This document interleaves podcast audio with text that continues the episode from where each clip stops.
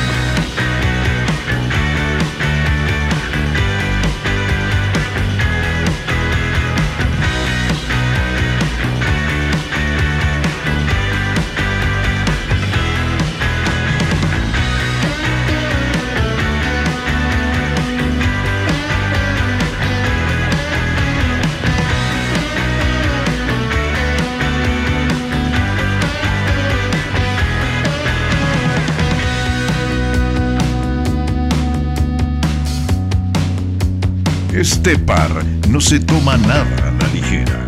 Todo lo vive intensamente.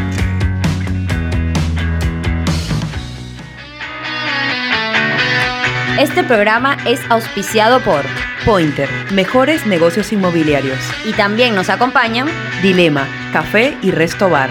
Ducom, bar del teatro. Y café fundador.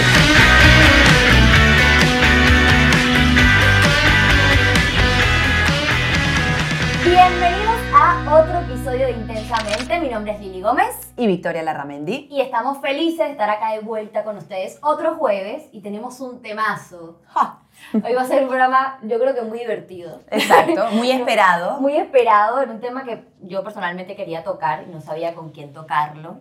Ah, Y bueno, no sabía que esta y hablando persona- de tocar. Y esta persona me va a contestar por Instagram, chica, y tenemos acá una educadora sexual que vamos- Ah. nos va a ayudar a aprender y vamos a hablar de sexo, de masturbación y de esos mitos que, que, bueno, que creo que tenemos todas. Creo que en el Exactamente. proceso de, Vamos de a este reprogramarnos. guion, sí. No, y en el proceso de elaborar como la estructura del programa, siempre lo hacemos una semana antes y estamos en todo ese proceso, nos dimos cuenta que también nosotras creíamos que éramos súper vivitas, pero vemos que también hay algunos temas que necesitamos hablar y conversar para aprender mucho más.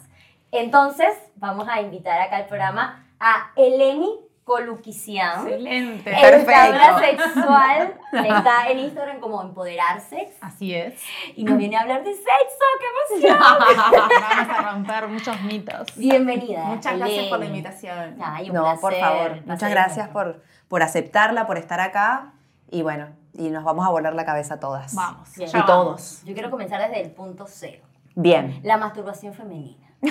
El punto cero. ¿Por qué hay tanto, no sé si decir tabú, pero tanta desinformación o tanta no normalidad de la, masturbación femenina? Bien, ahí tenemos que empezar como ir un- unos pasitos más atrás y ver eh, la relación de la mujer con la sexualidad. Pensemos cómo fuimos criadas nosotras. Alguien nos hablaba de sexo. ¿Alguien nombró masturbación en nuestra familia o en algún lado? Jamás. En general, jamás. ¿Alguien nos incentivó a vivir nuestra sexualidad de una forma plena? Jamás. Nunca. Al contrario, el modelo de mujer, que era mujer aceptado socialmente, era Virgen María. eh, Pura y casta. Purísima, ¿no? o sea que lo menos sexual que parecieras era lo, lo mejorcito que esperaba toda la, la sociedad de vos. Entonces cuando vos te crías de esa forma, o sea, no sexual, el deseo y un montón de cosas están reprimidos en una y eso eh, lleva a los problemas, entre comillas, sexuales que experimentamos las mujeres hoy en día.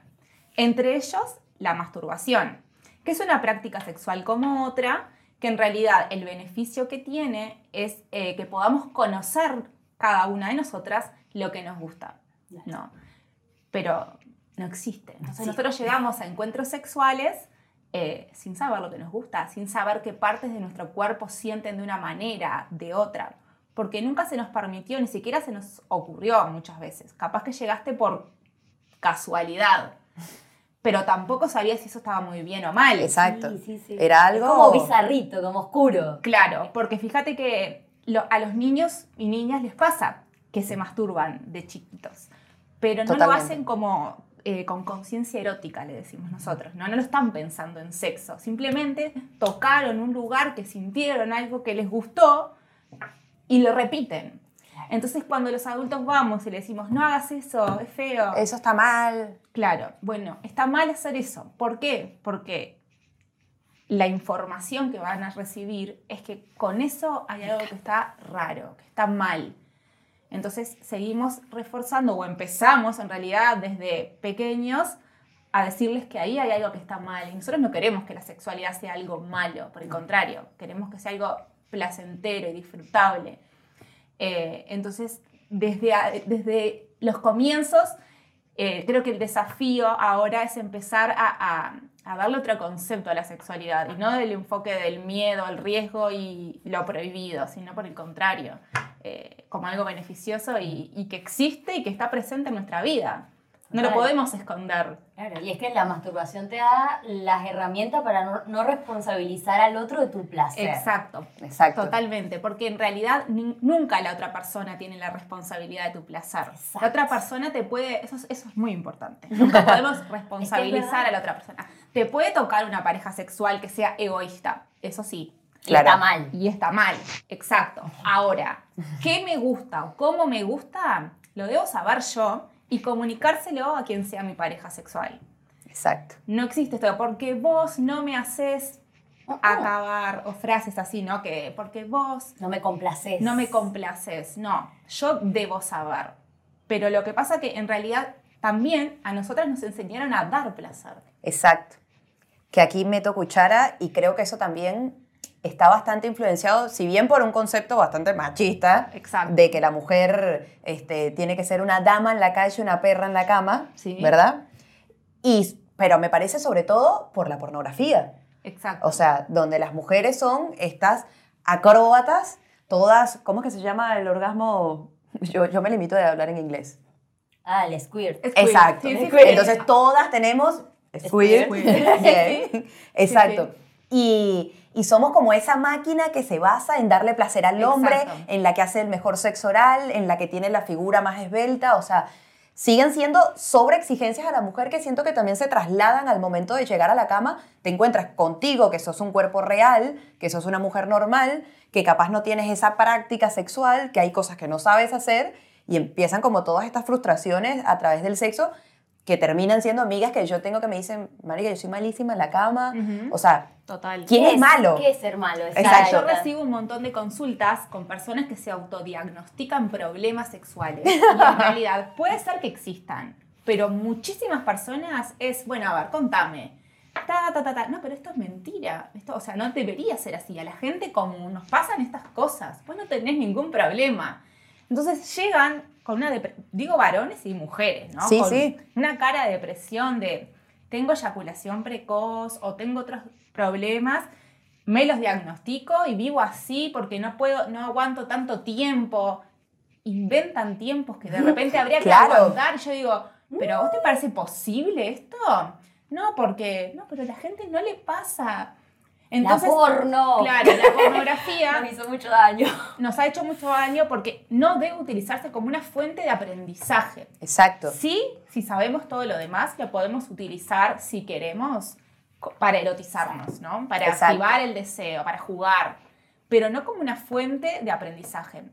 Tenemos que saber que lo que estamos mirando no es real, que está actuado, que está ficcionado, que está hecho a propósito con determinadas tomas, con la luz esta, eh, para provocar esto, ¿no? Una excitación muy rápida que muchas veces cuando queremos, si, si consumimos muchísima pornografía, digo, a niveles Sí, ahí Sí, adictivos. Después, cuando queremos tener una relación normal, carnal con alguien, eh, se dificulta. Se dificulta porque los tiempos no son los mismos, porque necesito mi- de mi cabeza para fantasear y la pornografía no me lo estaba enseñando porque tengo todo el estímulo directo, pensado, no preciso más nada. Pierdo herramientas de vinculación con el Claro. otro. eh, las expectativas también. Total. Porque mentalmente afecta. Las propias y las del otro. Sí, sí, pero si consumes porno y ves que todo lo que sucede y después Claro. llegas a la cama y estás con un ser Y hace- humano haces regular. Exacto. y hace la mitad o ni siquiera la cuarta parte de lo que hizo el actor, es como que, ay, esto no Sí, es. sí. Exacto. O sea- y el placer de las mujeres no está representado tampoco en la pornografía. Y si encima tampoco lo aprendimos, Y No, no, cumplimos se como ve. un guion, en realidad, de como un paso a paso, en donde no disfrutamos. Entonces ahí nos diagnosticamos anorgasmia, por ejemplo, por repetir un guion que en realidad eh, no se está estimulando bien. A ver, pero y- ¿qué es ese concepto? Exacto. ¿Qué significa? El guion clásico que sabemos todos si decimos relaciones sexuales. ¿Qué es lo que piensan ustedes? ¿Besitos? Besitos. Bueno, al principio. Qué, ternura, mi amor. Ay, bueno, no, no. ¿Qué práctica sexual, este, Ah, penetración. penetración? O sea, ¿qué pensamos rápido? Penetración. Sí, sí, puede ser penetración o no sé. Oral. Lo que pasa es que esto está siendo grabado. Sin, sin lo que hemos aprendido ahora, quizás ustedes se Claro. más y ahora aparecen en la mente otras opciones. Está genial, aplaudo. Pero lo primero que pensamos es una pareja heterosexual, Sí, lo sí, primero, sí. y después pene, vagina, mete, saca, ¿no? Ah, claro. Penetración, ¿no? Simplemente eso. Y eso, en realidad, para las mujeres no es una práctica suficiente, muchas veces en porcentajes altísimos, Totalmente. para alcanzar el orgasmo. Y como eso no lo sabemos, creemos que tenemos una falla. Creemos que todas las demás deben tener orgasmos con penetración, menos yo. Porque todas también lo dicen. Claro. O sea, todas nos hacemos la publicidad de soy multiorgásmica. También. Eso, o sea, no, no sabes, acabé 15 veces. Yo dudo de esos, de esos verbatim del paciente. Sí, yo también. Porque, a ver, lo que conlleva un orgasmo y el estado también en el que uno queda, puede ser que, que, que haya. ser, exacto. Eso iba a decir. Puede ser. O sea, las mujeres tenemos la, la capacidad Biológico. biológica de tener varios orgasmos seguidos. Y que mantenemos la energía. Porque la mientras la excitación quede arriba, podríamos llegar a tener. Pero Claro. no quiere decir que lo tengamos que tener todas y que si vos tenés cuatro sensaciones de orgasmo, sean más fuertes o más placenteras que las mías. Pues yo puedo tener Claro. uno solo, que fue impresionante la sensación que Claro. sentí. Y no necesito ser multiorgásmica, porque capaz que los tuyos son chiquititos. Y el mío es uno, pero explosivo. Exacto. Entonces, cuando arrancamos a comparar, sí, ya. Perdimos. Exacto. Perdimos, perdimos, perdimos. Está bueno poder, lo bueno es poder conversar, porque a veces hasta entre amigas no conversamos sobre estos temas. Exacto. Yo por años no hablaba con nadie sobre qué me pasaba, no. Ahora arrancamos capaz a hablar un poquito más. Y porque yo hablo de esto y mi círculo empiezan a preguntar. Y empezás a juntarte con otro círculo también. Claro, y empezás, Claro. y tus amigas de siempre te empiezan a confesar cosas de, ah, mira, a mí tampoco me pasaba esto. No, y ahora que te dedicas es. Claro, entonces bueno, eh, el repetir ese guion de mete, saca, mete, saca, mete, saca, hace que no estimulemos el órgano fundamental que tenemos nosotros, que está diseñado solamente para el placer, que es el clítoris. ¿Quieres- Exacto. Lo queremos ver, sí. Lo quieren ver, ¿no? Sí, lo Queremos queremos ver. ver. Todos lo queremos ver. Vamos a ir, vamos a ir despacito. A ver. Despacito. Amo, señores. llamados peluches. Amo los peluches. Bueno, esto es la vulva, Bien. que muchas veces decimos vagina. Confundimos. Son Bien. dos cosas distintas, eso está bueno saberlo. Cuando a una niña le decimos, bueno, le decimos un montón de cosas menos lo que Sí, se sí. debe. Pero vagina Yo le digo casita, imagínate. Esta señora Casita. dice sí. Hasta ahora mi Hasta casita. ahora, qué Hasta ahora. Hasta ahora le decís casita. Bueno, se llama vulva y es el conjunto de genitales externos que tenemos las mujeres. Bien. ¿Y qué es lo que tiene este conjunto de genitales? Tiene los labios externos, que son los que si te depilás, por ejemplo, tienen pelos, o no depilarte. Los labios internos, que son distintos, generalmente pueden tener un colorcito más oscuro. El, eh, parte del clítoris, que está acá, no es todo el clítoris, es una parte. Es el glande, se llama, del clítoris, como la cabecita. Una piel capuchón que recubre el clítoris porque como tiene tantas terminaciones nerviosas, Exacto. 8.000 terminaciones nerviosas Wow. tiene el clítoris. El pene tiene 4.000. Wow. Y nosotros tenemos ocho. Y no sentimos placer. ¿Qué es esto? No motherfucker. tenemos orgasmo. ¿Qué está pasando? Algo está mal. Bueno, y si abrimos los labios internos, tenemos eh, la apertura de la uretra, por donde hacemos pis, Exacto. y la apertura de la vagina. Ahí sí, está acá la vagina, que es por donde nacen bebés, por donde menstruamos, por donde ponemos un tampón, por donde puede entrar un juguete sexual, por donde pueden entrar dedos, eh, Todo. todo lo que quieran. No cosas muy raras Por para no lastimarse, ¿no? Cosas este, habilitadas para meter. Exacto. Algo sanitizado. Por favor, que no se vayan a tener infecciones después. Eh, bueno, pero este es el conjunto de genitales externos. Eh, Vieron que yo le dije labios internos. Sí. Antes se les decía labios menores. Exacto. Sí, eso me suena Es a biología, sí. ¿Qué sucede? A biología. ¿Qué sucede? Vieron que las, las vulvas de la pornografía o las que vemos en un libro o algo son todas cerraditas, rosaditas. adentro. Estos labios parece que ni, ni se No vieran. Sí, sí, esa mujer nunca tuvo relaciones sexuales. Pero no tiene nada que ver con eso. No. Tiene Es- que ver, claro, mira, mito. ¿El tamaño de los labios tiene que ver con las relaciones sexuales que hemos tenido? Falso. Falso. Tiene que ver con como nuestra cara es de una forma, la nariz más grande, más chica. Las vulvas son todas distintas. Tienen las mismas partes, pero son todas distintas. Fre- frecuentemente, o lo más frecuente, es que los labios internos se vean. O sea, estén un poquito más hacia afuera. A veces no, a veces es cerradita, pero a veces las tienen hacia afuera. O a veces es un poquito más grande uno que el otro. Entonces le decimos menores. Cuando yo me miro, digo, "Mm, No Son- sé si no son menores. menor. Estoy un poco deforme. Hay algún problema en mí, me da vergüenza mi vulva, no quiero tener encuentros sexuales, me tapo, no paso bien, y si estoy en la mente no estoy disfrutando. Exacto. Y ahí arrancan un montón de los complejos y la ausencia de disfrute y de deseo, todo un loop. Entonces se les dice menores, porque se les dice internos, perdón, porque están hacia adentro respecto a los otros. Claro.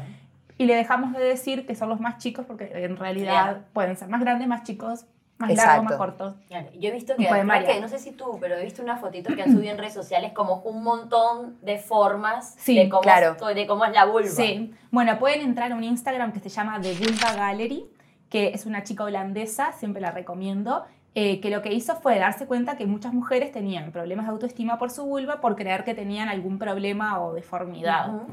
Y lo que hizo fue empezar a ilustrar fotos de vulvas de mujeres de todo el mundo. Entonces vos le mandabas una foto tuya y ella la dibujaba. Y así armó como una galería de arte de vulvas Guau. con todas las formas distintas que hay y, pueden, y si entran a ver, Te puedes sentir identificada te puedes sentir no. identificada con algunas, con otras y podés ver en realidad la diversidad, Sí.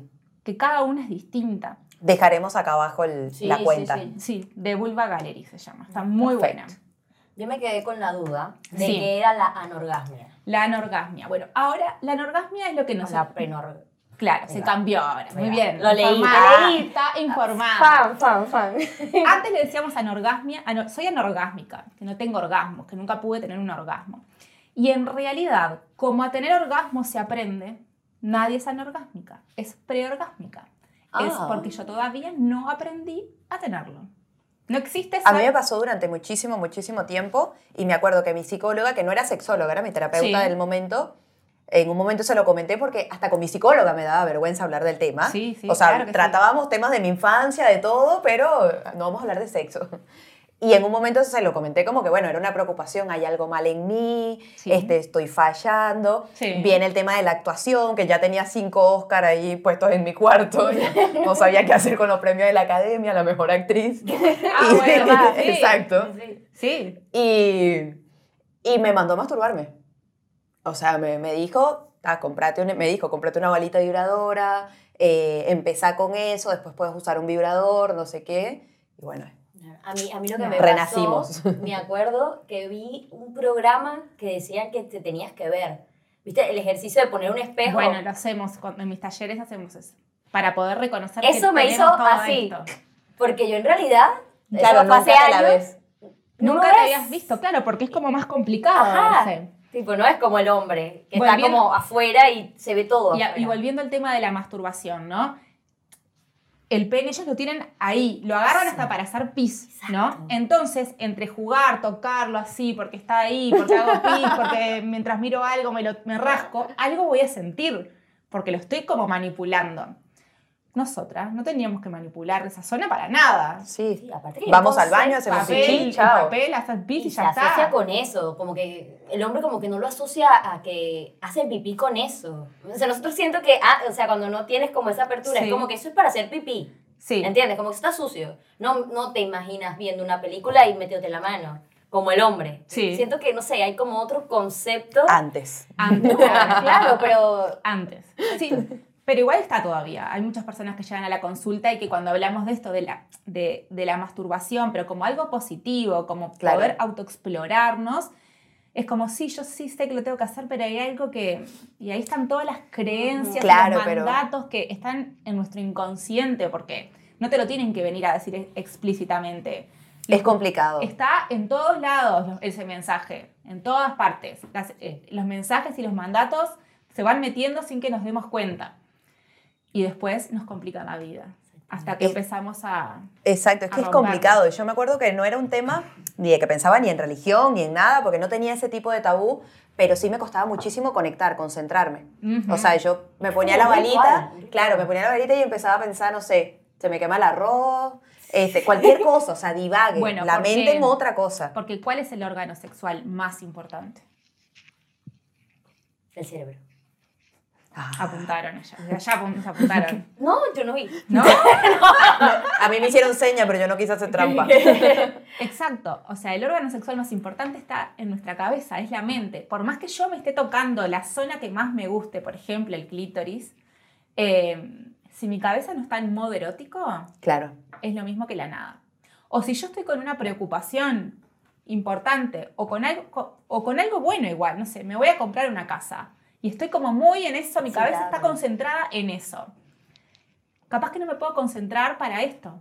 No tiene por qué ser siempre algo malo, ¿no? Pero muchas, pero muchas veces lo que falla es que, bueno, yo me estoy animando como a tocar, pero ¿en qué pienso? Exacto. Y ahí eh, lo que está bueno es empezar a preguntarse, pero ¿qué cosas a mí me calientan? ¿Qué cosas a mí me estimulan? ¿Qué sentidos? ¿Por dónde? Escuchar algo, leer algo, mirar, oler algo, un recuerdo. Tenemos que investigar, proponernos eso, hacer ese juego de investigar qué estímulos nos erotizan para poderlos poner, porque ese es un combo de tocar, frotar, besar Claro. o lo que sea, y la cabeza, todo junto en equipo, porque como que el orgasmo se dispara desde acá, desde nuestra cabeza. Claro, pero, o sea, yo lo que siento en esta situación, quiero que me corrijas, Sí, es, el hombre es como más propenso a eso. O sea, como que yo siento que en un momento de masturbación, Sí. no sé, prender una vela, una música, un- una aromaterapia, concentrarme para ese momento, es como una cosa, ¿me entiendes? Yo siento que ellos van al baño y 10 minutos o 5 minutos, ajá, porque siempre fueron entrenados para eso. es eso, no es biológico, No es biológico, es mental. es mental. Sí, sí. Wow. Sí, Yo es mental, es totalmente mental. O sea, que el mito que el hombre es más propenso a- al tema sexual también es un, es un mito, ¿no? Las mujeres somos Es igual de sexual. mito, Totalmente, totalmente. Pero hay tantos condicionamientos, desde no conocer tu cuerpo, desde todos los atravesamientos culturales, Exacto. desde falta de información, que nos han bloqueado y nos han dejado en la escalera en el escalón 1. Ellos están, han sido siempre habilitados a jugar en este juego Exacto. sexual. Siempre, permitido. Mientras nosotros, cero, nada. Entonces tiene lógica que nos cueste. En el taller que yo doy, la primera pregunta que, que hago es, ¿por qué a las mujeres nos cuesta tener un orgasmo siempre? Y ahí empezamos a recorrer cada, ca- cada motivo grande, que lo agrupé- lo agrupo como en cuatro grandes temas. eh, y ahí al final nos damos cuenta que tiene sentido lo que nos pasa. Sí, sí. Tiene muchísimo sentido, que no quiere decir que sea imposible, por el contrario, porque todo se aprende, porque la sexualidad se aprende, eso también es importante. No es algo que yo debería saber, traer conmigo, que cae del cielo como una cosa que me ilumina, no. Como aprendemos todo en esta vida, también aprendemos sobre sexualidad, pero nadie nos enseña, porque hay un gran tabú. De a poquito estamos haciendo que, que se hable de esto en Que diferentes diferente. lugares, que sea distinto y que las personas no teman... Las dos estamos. sí, sí, sí, sí, sí. Bueno, para, yo les dije que esto era una parte del quiero ver Perfecto. eso. Era que, sola, que bueno, primero capaz que no sabemos ni siquiera que existe. Después vemos esta parte, que si, ya, que si se miran la van a encontrar. Es Sí, chiquitito, sí, sí. entonces esto, está muy ampliadísimo, ¿no? Es chiquitito. Pero en realidad la verdadera forma del clítoris es esta. Yo me voy a quedar con esto. Tarán. Que esto Wow. es lo que sale. Exacto. Esto es lo que vemos hacia afuera. Toda esta otra estructura está por dentro. Esto se llama bulbo y eso se llaman raíces. ¿Qué es lo que hacen? Abrazan de esta forma a la vagina. Aquí. Si vos mostrás eso de nuevo, A ver. esto estaría, esto es esto, y esto estaría, lo voy a poner por delante para que se Bien. entienda, pero pensemos que está por atrás. Así, abrazando el canal vaginal y la uretra por donde hacemos pis. Acá hay como dos cañitos, el de la vagina y el de la uretra. Y, los, y el clítoris lo está abrazando y asoma por acá. Entonces, Opa. el lugar donde sentimos más placer, más Sí. placer, está afuera, en la vulva, acá. Dentro de la vagina, donde sentimos más placer, es en el primer tercio de la vagina. La vagina mide aproximadamente entre 8 y 10 centímetros. Varía de mujer a mujer. O sea, no mide más que esto. ¿no? El, Ahí ya sacamos el mito de que el tamaño importa y de que tiene que ser una cosa de un brazo. Muy bien. 8 o 10 centímetros. Se dilata un poco cuando nos excitamos, pero es así. Es eso. Y la sensibilidad mayor está en el primer tercio. O sea que si dividiéramos esto en tres, la primera partecita es esto, es donde tiene sensibilidad. De- la- de- empezando de acá. De- Desde la entrada, el primer tercio, o sea, unos Ay, centímetros. ¿por qué nosotros no sabemos esto? ¡Odio! O sea, unos deditos. Unos deditos. ¿Y para qué lado? Hacia adelante. Hacia arriba. No hacia atrás, hacia adelante. Si, esto, nosotros, si vos estás parada, está como así, más así, Vale. ¿no? Entonces, hacia Por eso adelante. funciona tanto esta posición sexual. hacia adelante, acá se siente, ¿no? ¿Por qué se siente?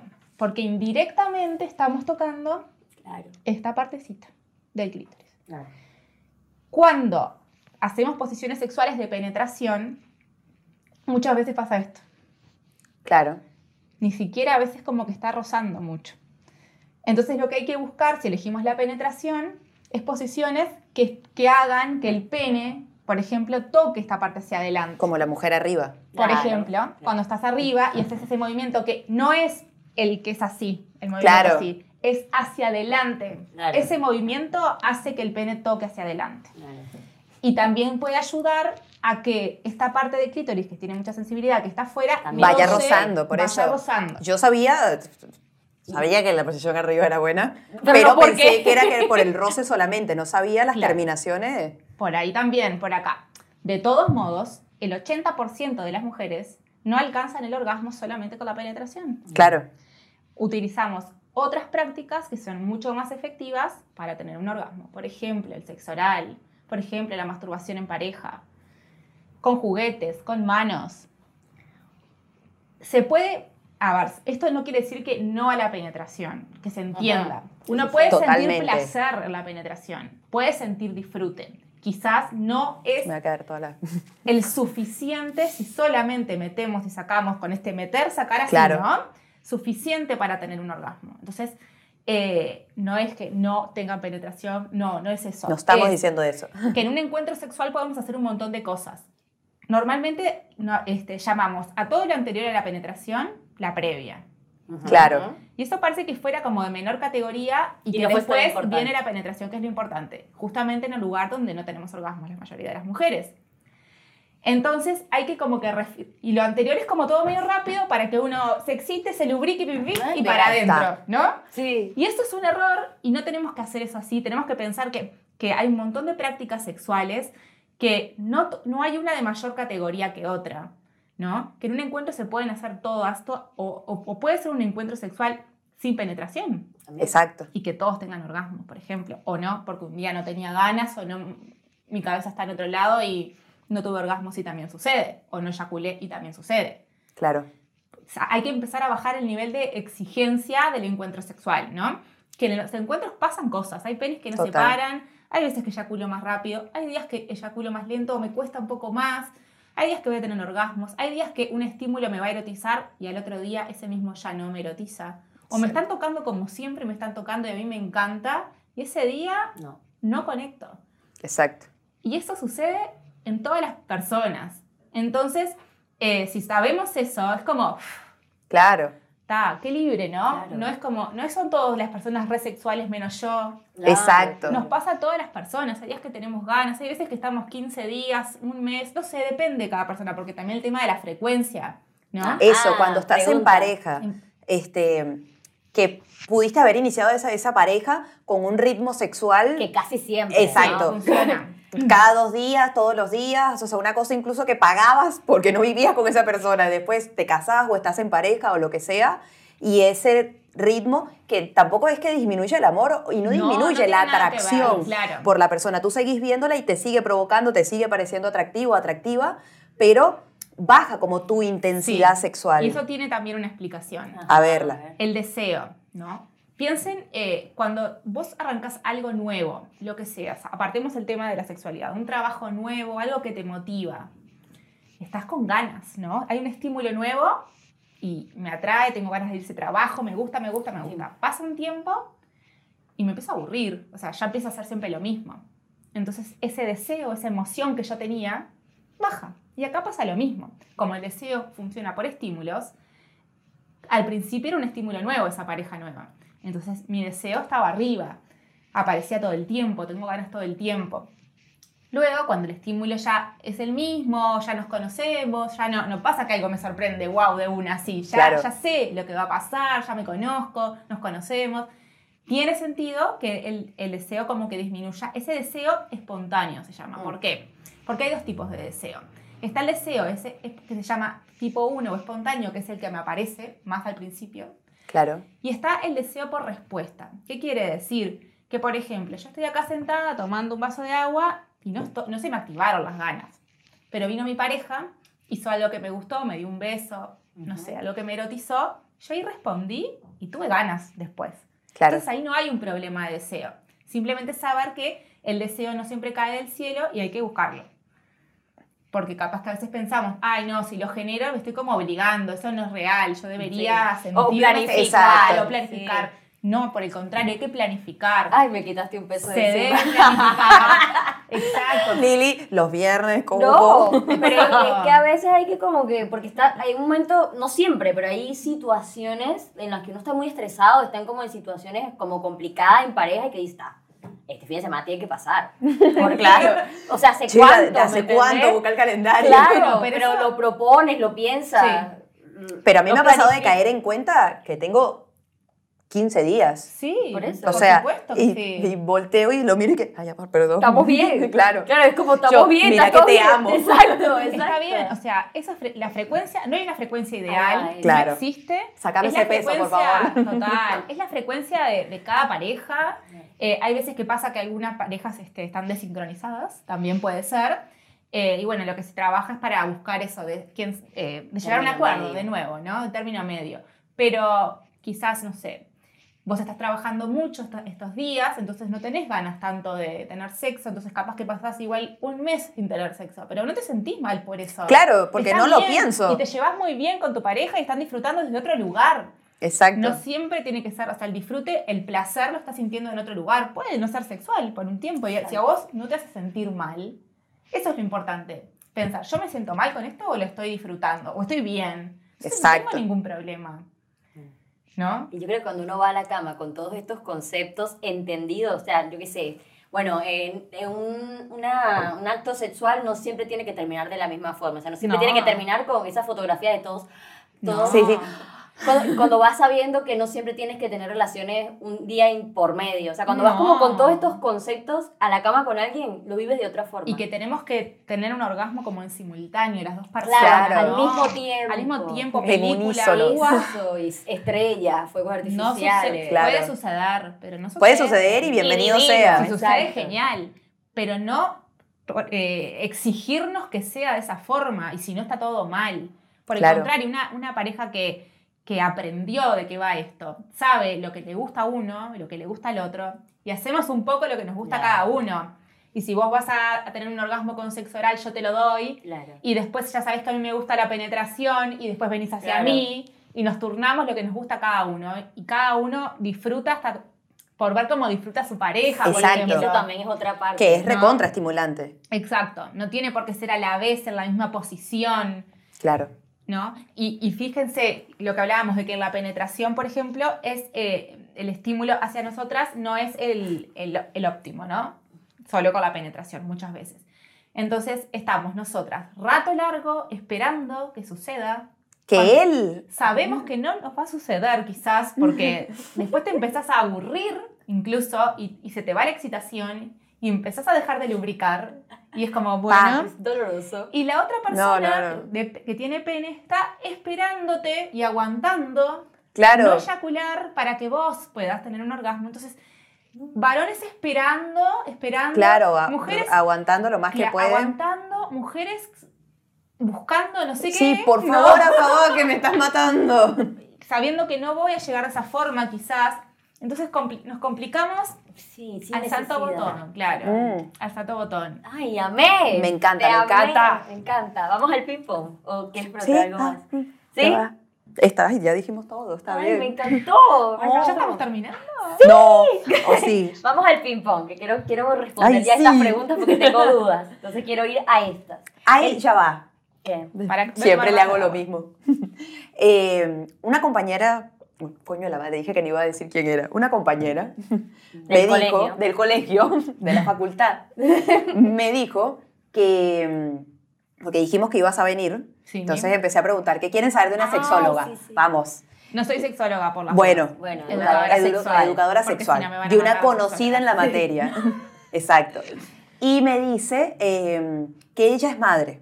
Sí. que cada vez que tiene un encuentro con su pareja, Sí. recontra disfruta, Sí. es lo mismo de siempre, pero que le cuesta muchísimo que eso surja. No tanto por la dinámica del niño, sino porque ella siente que quedó como sin ganas. O sea, que cuando logra entrar en la historia, Mm. lo recontra disfruta. No es que está haciendo ahí un acting para que el otro eh, se sacie, sino Entendí. que ella de verdad lo disfruta cuando logra entrar, pero que le cuesta muchísimo conectar con esa energía espontáneamente. Sí. Eso sucede. Yo creo que, que, que lo explicaste. Sí. El placer uno. O sea, ella, ella se siente motivada con el placer dos. Claro. Yo creo que lo explicaste, Sí, maestra. maestra. Me Porque no tiene, no tiene el placer uno de que le nazca. Exacto, exacto. Y muchas veces sucede que cuando somos madres. eh, No pasa nada biológicamente. no, no. No es hormonal. Exacto. Después de parir hay, hay temas hormonales, estás con tu cabeza enfocada en el bebé, Sí, sí, no sí. vas a tener ganas. Hay te cambió la vida, te cambió Claro. el mundo. O sea, vas a querer, tu atención está en otro lugar. Totalmente. Lo que hablábamos, no, no es una falta de deseo porque no te deseo, es porque mi atención, yo como ser humano, estoy ocupada en una cosa. Entonces, en este momento no, no tengo tiempo para eso otro. ¿no? Porque es un tema de, de que no me da para todo Claro, en claro. este momento. puedo. ¿no? Pero también en las parejas que tienen hijos pasa que a veces nos volvemos mamá y papá y nos olvidamos de que éramos pareja. Entonces, en esos casos, lo, el trabajo que se hace es, bueno, recuperemos los espacios de intimidad. No es el jueves tengamos sexo, es el jueves por lo menos miremos una película juntos, sentémonos a conversar y a tomar un vino y a charlar de algo que no sean nuestros hijos hoy. Claro. De a poco, arranquemos de a poco a recuperar espacios. Que si un día, cada 15 días, no sé, le pedimos a una amiga o a un amigo, a alguien, a los tíos, Estoy a las órdenes, mi que amor. nos que cuiden a nuestros hijos. Está bien. Nosotros no nos podemos perder como pareja o como persona en ese rol de mamá y papá que como que lo supera todo, ¿no? Como que pasa por arriba de todo. Entonces, volver a recuperar espacios de intimidad que no son sexuales Exacto. van a conllevar a activación del deseo. Van a hacer que te surja más Viste que no estaba respondido. Bueno, más o menos. Pero, Pero, va tiene por ahí. sentido. claro. Totalmente. Tiene sentido. Si yo siento que no estoy totalmente sexual todo el tiempo, con ganas todo el tiempo, no quiere decir que tenga un Ajá. problema del deseo. Exacto. Porque si me vinieron a buscar y yo respondí, ok. Está bueno se- darse cuenta qué rol ocupo yo la pareja, por ejemplo. Capaz yo soy más de responder. Viste que a veces te dicen, ay, pero vos nunca venís. Me buscas. Eso está bien Nunca también. me buscas. Tener un rol. Y bueno, pero si sabemos que sí, mira, yo soy media vaga para buscar. Pero si vos me buscás, yo estoy. Listo, se acaba el problema, porque sabemos que existen dos tipos de deseo y que las personas son distintas. Si ahora vos me venís a buscar y yo nunca tengo ganas, o sea, yo puedo decir que no tengo ganas también, ojo. Exacto. Y si nunca tengo ganas, bueno, ahí sí podemos empezar a ver qué, qué está Claro. pasando, ¿no? Porque el deseo está influenciado por un montón de cosas. Si no me llevo bien con mi pareja, los digo que Exacto. no tengo ganas. Por ejemplo, si discutí, les digo que no tenga ganas. Y muchas cosas más.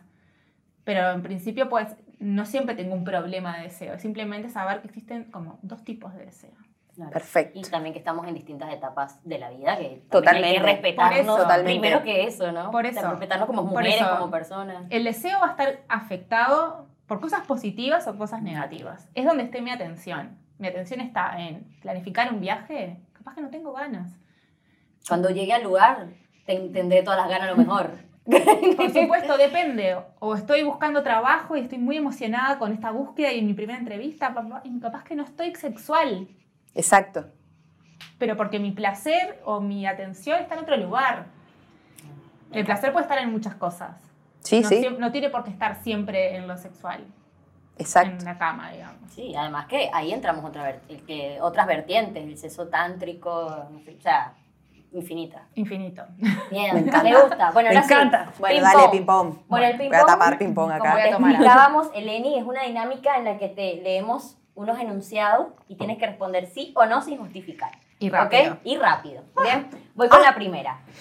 Todas las mujeres podemos tener o hacer un squirt. Sí, Wow. ¡Oh! Eh, potencialmente. No, no, no puedes explicar. Bueno, sí, esa está buena para... Ok. esa de, Sí, de- a ver, es como sí, no. Ahí lo explicamos. Sí, porque es como un tema que se está estudiando en realidad. Bien. Todavía no hay como una respuesta. Dije sí, pero puede ser. Pero me gustaría explicarlo porque si no genera como mucha presión Ahí Está va. bueno para Bien. desarrollar. Bien, Quiero. será desarrollada. Sí, sí. Eh, ¿Todas hemos fingido un orgasmo? Sí. La talla del pie está relacionada con el tamaño del miembro. No. ¿Podemos hacer un trío con una pareja estable?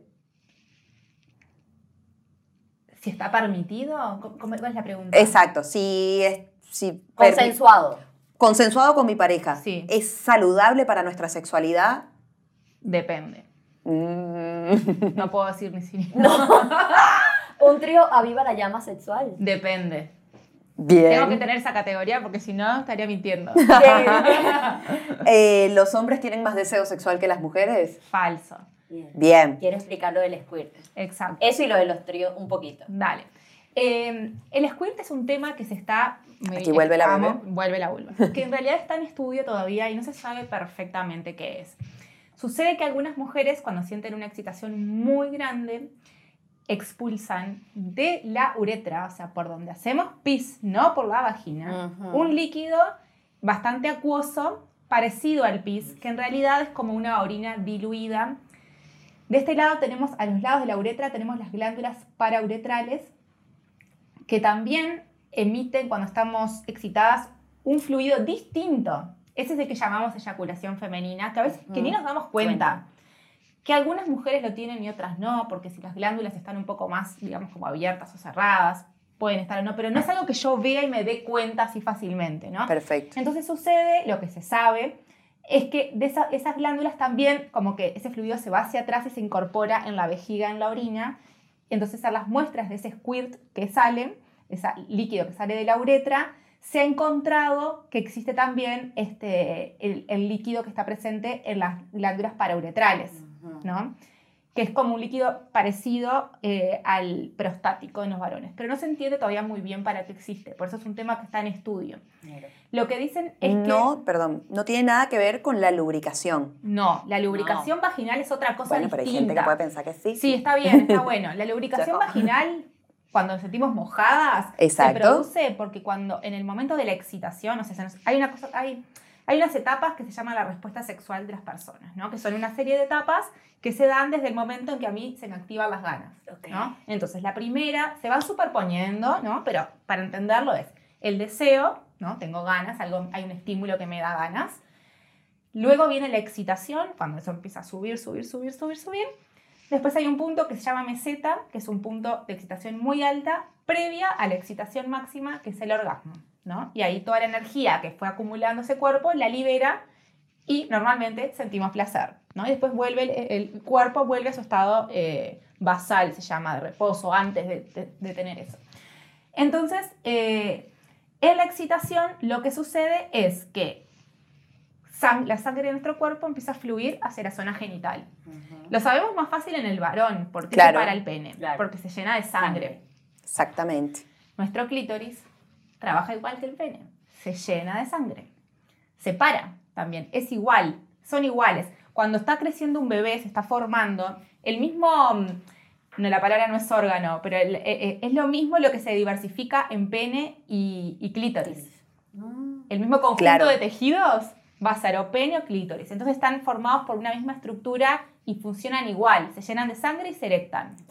Que puede ser que por eso también se te, se te La coloración de los labios. Exacto, y se te recrecen un poquito crece, más- Claro, la vulva más tensados, crecida, Claro, exacto. sí, sí.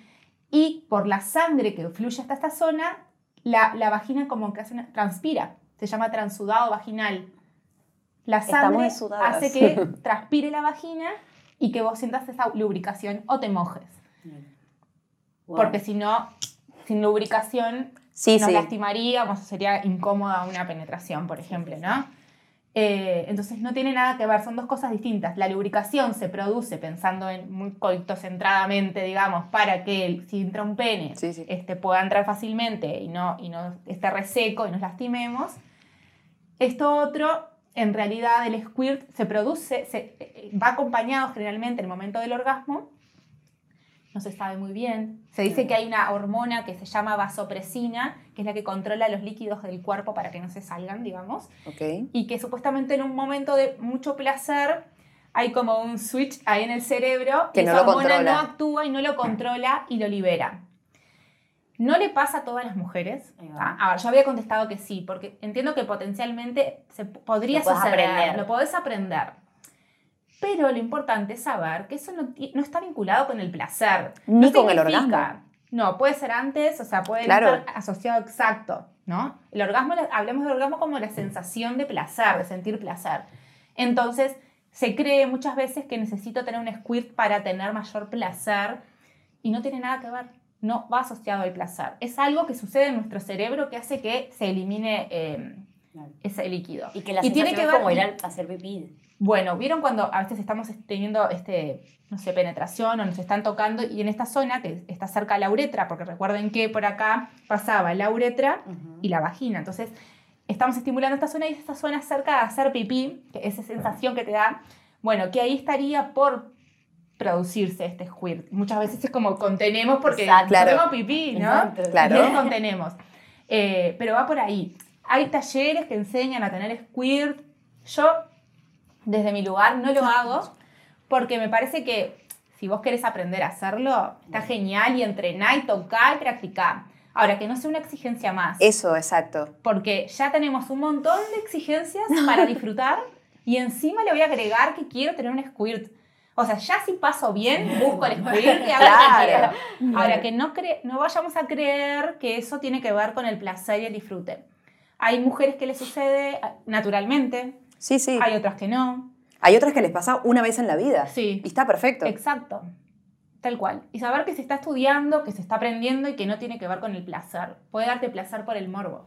Exacto. Pero no es mayor placer. Creo igual que también por el morbo es más para el hombre que logró que te pasara eso. Puede suceder, sí. Exacto. Sí, también. Wow, muy bien. No. A ver, Eleni. Y la de Y los, lo del trío. lo de los tríos. Bien. Sí, está bueno eh, incorporar a una persona a la pareja para encender la, la llama. Bueno, eso depende porque eh, incorporar a una persona, o sea, mi pareja tiene que estar muy bien y muy sólida para que yo pueda incorporar a alguien.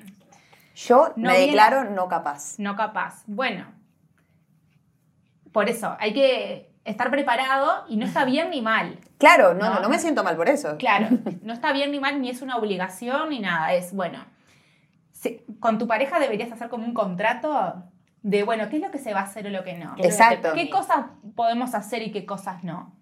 ¿No? Y tener todo arreglado previamente a la persona que va a venir. Si hay celos a la pareja, no. Jamás. Un tercero jamás viene a solucionar un problema de pareja tampoco. O sea, yo tengo que estar muy bien Exacto. La pareja, muy bien. Y desearlo para poder tener una tercera persona y disfrutarlo. Si hay una persona que no está muy convencida, ya ni probarlo. Exacto. No tiene sentido, no va a dar algo positivo, porque van a arrancar los celos, que estuviste más con ella que conmigo, que, Claro. que me gustó más la otra persona. Sí, sí, terrible. Va a ser más para una O sea, separación. que imaginándome para- la situación. No, no, Sí, yo, sí. yo me lo he imaginado y...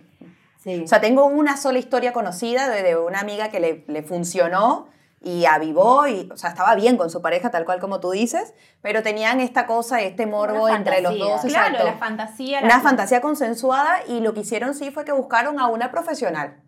O sea, no, ni él la conocía, ni ella la conocía, era una la persona. iban a volver a ver, Exacto, supongo. no lo iban a volver Bueno, a ver en esas su son las vida. cláusulas que uno podría poner. que No Exacto. se vuelvan a ver, Claro. Tal cual. por ejemplo. Y bueno, y respetarlas también. Claro. Tienen que tener ganas las dos personas de, de hacer eso. Sí. Que no está bien ni mal. Que todo está permitido, Sí. que sea, mientras sea consensuado, Total, exactamente. Total. También te- hemos crecido en una estructura súper monógama donde Exacto. vos sos mía, yo soy tuyo. Exacto. y ¿no? Y que nosotros estamos hablando acá todo heterosexual, todo de También. pareja, o sea, esto es un mundo. Sí, podemos hablar, sí, sí. Ah, justo porque el placer y el orgasmo, las, las mujeres lesbianas, por ejemplo, donde no tienen, tienen mayores orgasmos que nosotras. En Totalmente. cantidad, o sea, más fácil. Ay, conocen existen más, todo. Estos porcentajes que nosotros hablamos de que tantas personas no han tenido nunca un orgasmo, mujeres heterosexuales, las mujeres lesbianas lo tienen mucho más. ¿Por qué? Porque no están centradas en el meter, sacar, meter, sacar. Muchas veces se cree que también, y bueno, ellas como disfrutan, si no, Claro. ¿qué les meten? No les meten nada, no es necesario meter nada. Exacto. No es necesario meter nada. Eh, información importante, chicos. Hay, hay más que eso. Nada, claro. Exacto. No, no. Y hay otra duda que tengo, vamos a sacar el jugo a esto. Eh, ¿Cómo se tienen eh, orgasmos a través del sexo anal? Porque tengo entendido que no hay terminaciones sexuales. El ano tiene terminaciones nerviosas de la misma forma que tiene todo el cuerpo, terminaciones nerviosas. El ano tanto de una persona con pene, de una Sí, sí, persona sí. con vulva. La persona con pene, a- eh, si introduciéramos un dedo en su ano, vamos a encontrar la próstata. Eso, ellos tienen mucha sensibilidad ahí. Entonces, tienen una estructura, digamos, un órgano que siendo estimulado puede provocarles este, muchísimo placer. Nosotras no lo tenemos. Sin embargo, el ano tiene terminaciones nerviosas y podemos sentir placer. ¿El también- orgasmo? Bueno, ya, ya hablamos de que es una cosa mental. Exacto. Entonces, ta, lo puedes Exacto. sentir en la La axila. excitación igualmente, uno cuando se, cuando se excita, lo que siente lo siente en el clítoris. Por más que Es te verdad. estén tocando. Es ¿no? verdad. Es en el clítoris. Pero vos podés estar siendo estimulada de diferentes formas. Con besos en la oreja. Ujú. Con besos en las tetas. Las chichis. O con que te estén tocando el ano. Y eso capaz que a vos te erotiza y se, desa- se desata el orgasmo. Wow. Bien, esto es el cerebro. Comunicación entre la Es pareja, lo que a vos te el caliente, lo que a vos te dé Claro. morbo, lo que a vos te dé fantasía, lo que va a desatar el orgasmo. Exacto. Pero no hay, digamos, como la, como la vagina que hasta el clítoris. No, no, no existe un órgano así como el Que con clítoris. sexo anal biológicamente te vaya a predisponer a un orgasmo, o sea, es la cabeza. Es la cabeza. Muy Pero bien. si lo pensamos en un, en un hombre, un varón, es mucho más fácil. Claro, ahí sí hay un tema biológico. En realidad, a ver, esto, el, el- el glande del clítoris es como el glande del pene, la punta del pene. Sí, sí, sí. ¿no? O sea, imagínate que le, le acaricies la espalda y, bueno, capaz que se calienta y puede tener un- eh, una erección y eyacular, tener un orgasmo. Sí. Pero lo- donde va a sentir mayor placer es si tocamos su pene. Claro. Bueno, esto es lo mismo. Perfecto. ¿Dónde vamos a sentir mayor placer? En el glande del clítoris. Pero podemos ser estimuladas por un montón de zonas, de diferentes lugares. Capaz que a vos te gusta por penetración y vos ahí sentís un montón, capaz que yo no. Capaz que a vos te gusta que te toquen de X forma y así sí, y de otra no, y no es la misma que la mía. Claro. Bien. Bien, me encanta. Me bueno, encanta. ¿dónde te podemos conseguir? Exacto. Eleni, cuéntanos. Bueno, yo estoy en, eh, en Instagram, arroba empoderarsex, ahí se pueden enterar de todos los talleres y, y todo lo que estoy haciendo. Y además mucho contenido para leer, chicas. Sí, para- Y talleres, ¿qué estás haciendo? Bueno, hay un taller, tengo dos talleres que lancé en la pandemia, digamos, esto creció, esta comunidad creció en pandemia. Sí. Uno que se llama Orgasmo, que en realidad ese es el nombre, pero lo que hace eh, es eh, lo que estuvimos haciendo ahora, pero en Perfecto. profundidad. Saber cuáles son las cuatro patas, de, un- de- si, si nuestra sexualidad estuviera en un banquito, cuáles son las cuatro patas fundamentales que tienen que estar aprendidas o que tenemos que conocer. Normalmente alguna de esas patas falta, o tambalea, o es más corta. Entonces, las patas, les digo, tienen que ver con las- el sistema de creencias, la falta de información, el autoconocimiento y la comunicación. Esas cuatro cosas son fundamentales para tener una, una sexualidad eh, de bienestar. Entonces las recorremos eh, en la masterclass prof- en profundidad. ¿Y el otro? ¿Esto es online? ¿Es presencial? Es online, es por Perfecto. Zoom, eh, se Perfecto. repite periódicamente. Y el otro es el de comunicación a la pareja, porque muchas veces pasa que hablamos de todo, pero de, de sexo no hablamos. O tenemos un montón de discusiones que se podrían solucionar de otra forma, si supiéramos cómo va- de qué va la comunicación. o a comunicarnos asertivamente. Me gusta. Eh, Me gusta. Me Esa gusta. es otra. Muy bien. Y se hace en pareja. Sí, Como- o no. O individual. O individual, como quieran. Perfecto. Me gusta. Y pueden participar de donde sean. De la Por ciudad que. Eso nos encanta, pero nosotros tenemos una comunidad también, un, De un afuera. 50-50 es, es extranjero. Entonces, bueno, buenísimo. Contentas de que hayas venido, de que te hayas Nos animado. encantó conocerla a profundidad. Tóquense. Tóquense. Toquen su glande del clítoris. Y bueno, Y para todo. que- y todo, sí, obvio. Todo, compren juguetes sexuales, Exacto. usen preservativo, compren preservativo las mujeres. también. Exacto. Exactamente. exactamente. Exactamente. Y, y abrir la cabeza. Sí. Yo creo que va mucho por ahí. Uno conocerse. Yo siempre, yo tengo una frase que es que la soledad ayuda para todo. O sea, yo, yo le he recomendado a gente que hasta le va mal, en, no sé, en el trabajo, en el amor, que se mude y se vaya a otro país y esté solo y, y, esté- y se conozca. Tanto para Bueno, saber sí. qué te gusta Sí. hacer, porque hay gente que vive pegada a otras personas que no sabe ni siquiera qué tipo de películas le gustan. Entonces, cuando estás solo, te das cuenta de que a mí me gustan estas cosas y también con el sexo pasa lo mismo. Mm. En saber, bueno, dónde estoy, qué tengo, cómo funciona, para cuando venga otra persona decirle, mira, funciona así, papito. Me ¿eh? gusta esto. Si Claro. Lío, me gusta Claro, esto. vamos a hacer Claro. esto. ¿Tú quieres implementar otra cosa? Bueno, vamos a ver. Claro. No funciona, no, papito, eso no va más. Vamos a volver para lo, para Esto lo que no- yo te explico, Sí, ¿ves? esto no me gusta, Exacto. esto me gusta, capaz que la otra persona tampoco tuvo la oportunidad de aprender. Exacto. Entonces poder hablar, poder explicar, guiar. Y creo que también hay como un, un- una carga hacia el hombre también en ese sentido. De tener que saberlo. Sí, de tener que saberlo, de tener que Sí, de- llevar la rienda también. Entonces creo que también eso es un llamado a que nosotras podemos llevar la rienda, nosotros podemos Total. eh, eh, provocar el momento sexual, Proponer. proponer. Sí. Exactamente. Me encanta. No solo disfrazarse, porque este como que se asocia a la mujer con No. el sexo, como que yo solo me Que también disfrazo, que eso te erotiza, exacto, si eso te erotiza está perfecto, pero que lo hagas como mandato, Exacto. como que la mujer tiene, Tiene que, que, exacto. que, exacto, que vestirse Comprarse así, el- el- la exacto. lencería. Para, que- para agradar. Claro, exacto. exacto. que si te agrada a vos y eso a vos te excita y te ves con un encaje y a vos ya eso te erotiza, Claro. está perfecto. Sí, claro. Que, que el chip no sea siempre agradarle al otro Eso. para que me elija. Exacto. A eso me refiero. Eso es lo que tenemos que Elegíla a cambiar. ella. Elígete a ti y a tu clítoris. bueno, muchísimas gracias por estar acá con nosotros. Gracias, Eleni. Recuerden que nos Muchas pueden gracias. seguir por arroba intensamente el podcast y nos vemos.